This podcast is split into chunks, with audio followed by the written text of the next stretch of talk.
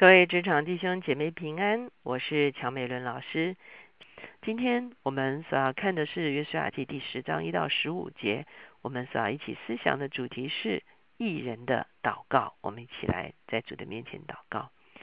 天父，我们来到你的面前，我们向你献上感恩，是吧？因为你是垂听祷告的，是吧？可是你说你垂听艺人的祷告，哦，这样因此求你帮助我们，既在今天我们放下手中的工作，享受安息的片刻，在也在赎罪日的当天，主我们也愿意，主要求你来鉴察我们。若是在过往的生命中间，主要我们有得罪你的事，主要我们有得罪人的事，主要甚至我们有得罪自己的事，主我们来到你的面前，求你赦免我们，求你来用你的血涂抹遮盖我们，主要为我们穿戴公义的衣袍。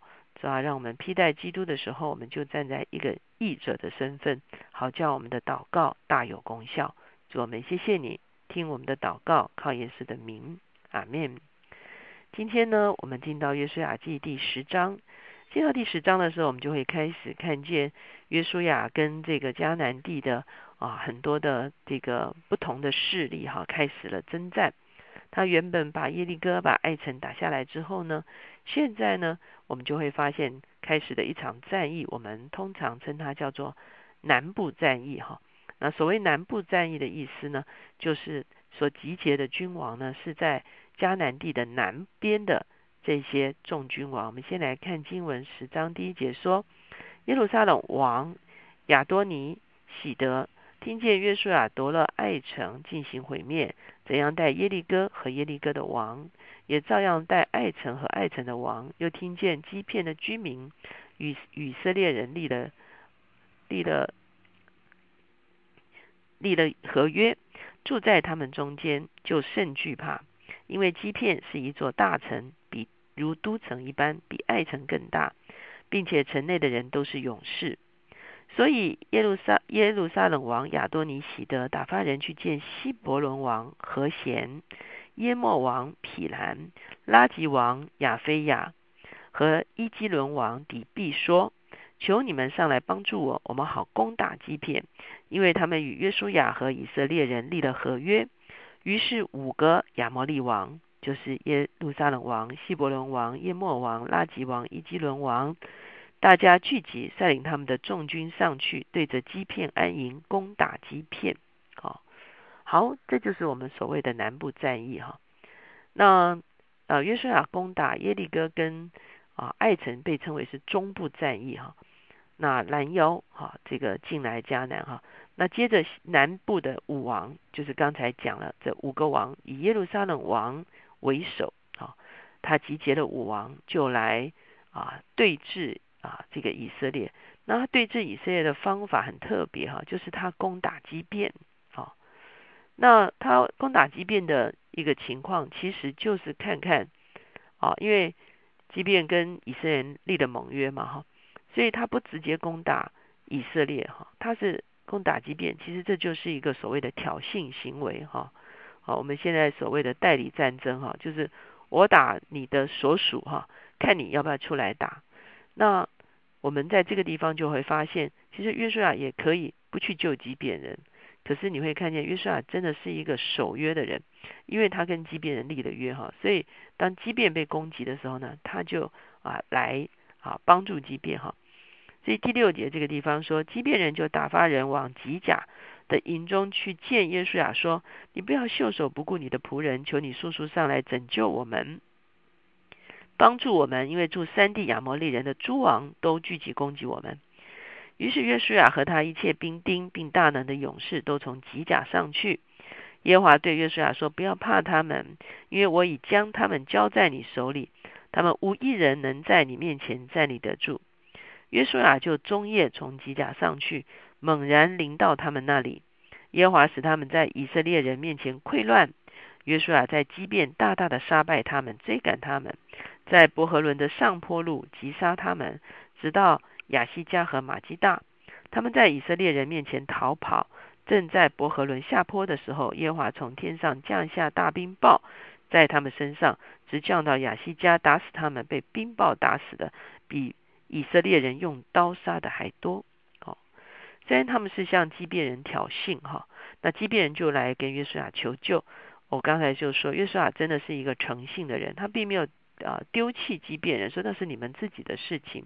他因着与基变立了约，他就保护基变，所以他就起来跟武王征战。可是，请大家想象一下，这是一个什么样子的征战哈？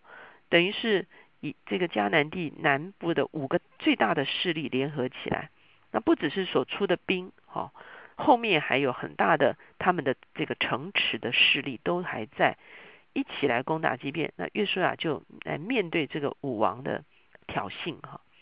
那可是上帝告诉他说，其实我就是要把他们都交在你的手中。大家还记得在约书亚记第一章的时候，神就。告诉约书亚说：“生平没有人在你的面前站立得住。”所以约书亚就起来跟他们征战。哈，那不但约书亚起来跟他们征战，我们会发现上帝也参与了这一场战役。就冰雹打死的人比刀杀的人还多。哈，所以我们会看见这场征战真的是属上帝的征战。哈，所以借着天灾啊，其实这武王就溃败。到了十二节，我们就会发现啊。发生了一个很特别的事。当耶和华将亚摩利人交付以色列人的日子，约书亚就祷告耶和华，在以色列人眼前说：“日头啊，你要停在基片；月亮啊，你要止在雅雅轮毂。”于是日头停留，月亮止住，只等国民向敌人报仇。这事岂不是写在亚萨尔书上吗？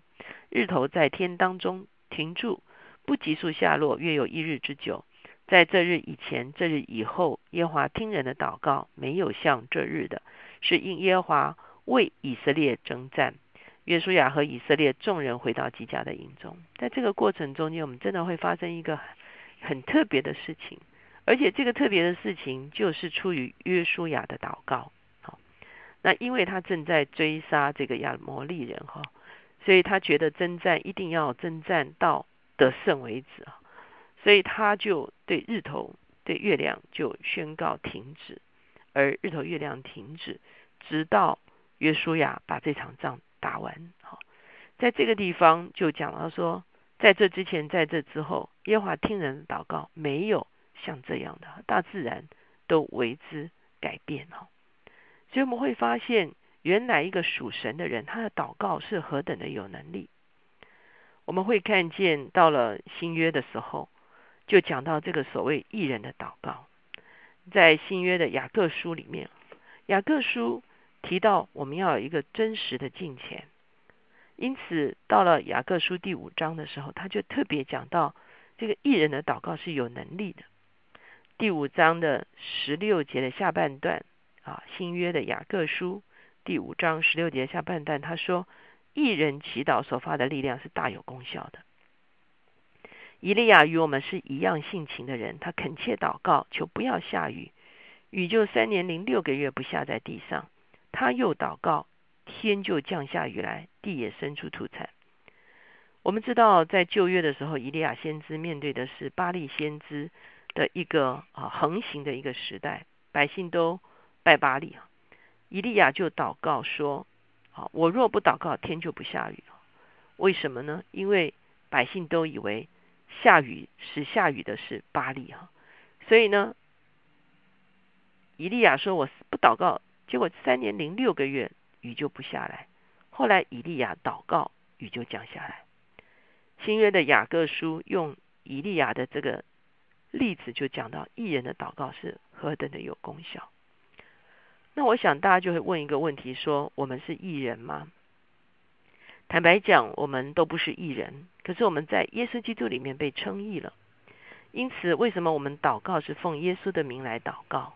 是因为我们要披戴耶稣基督来到上帝的面前的时候，上帝就看我们为义，算我们为义。我们在耶稣基督的公义的里面来祷告的时候，我们的祷告就蒙垂听。因此，求神帮助我们，当我们祷告不蒙垂听的时候，其实我们所要寻求的。就是我们是不是真正的回转在神的面前？我们是不是真的进到耶稣基督的里面，披戴了他的公义？啊，我们唯有回转，我们才能披戴他的公义。我们一旦披戴他的公义，我们在神的面前就算为义。那个时候，我们的祷告就是有力量的。我说今天刚好是赎罪日哈，因此正是我们可以来检查自己，也让我们真正深深的明白，当我们披戴耶稣基督的公义的时候，是何等有力量的。我们一起来祷告，在主耶稣，我们向你献上感恩。主要在上帝的面前，我们没有一人，一个都没有。主要可是在你的里面，你为我们死在十字架上，担当了主要我们的。罪的刑罚，主要以至于当我们披戴基督的时候，我们就披戴基督的公义；当我们披戴基督的公义的时候，主要我们在父的面前就算为公义，就被称义。那个时候，我们的祷告就是一个有功效的祷告。主要求你在赎罪日这一天，帮助我们有一个最深的回转，主要让我们的生命能够真正进入你的公义。谢谢主，听我们的祷告，靠耶稣的名，阿门。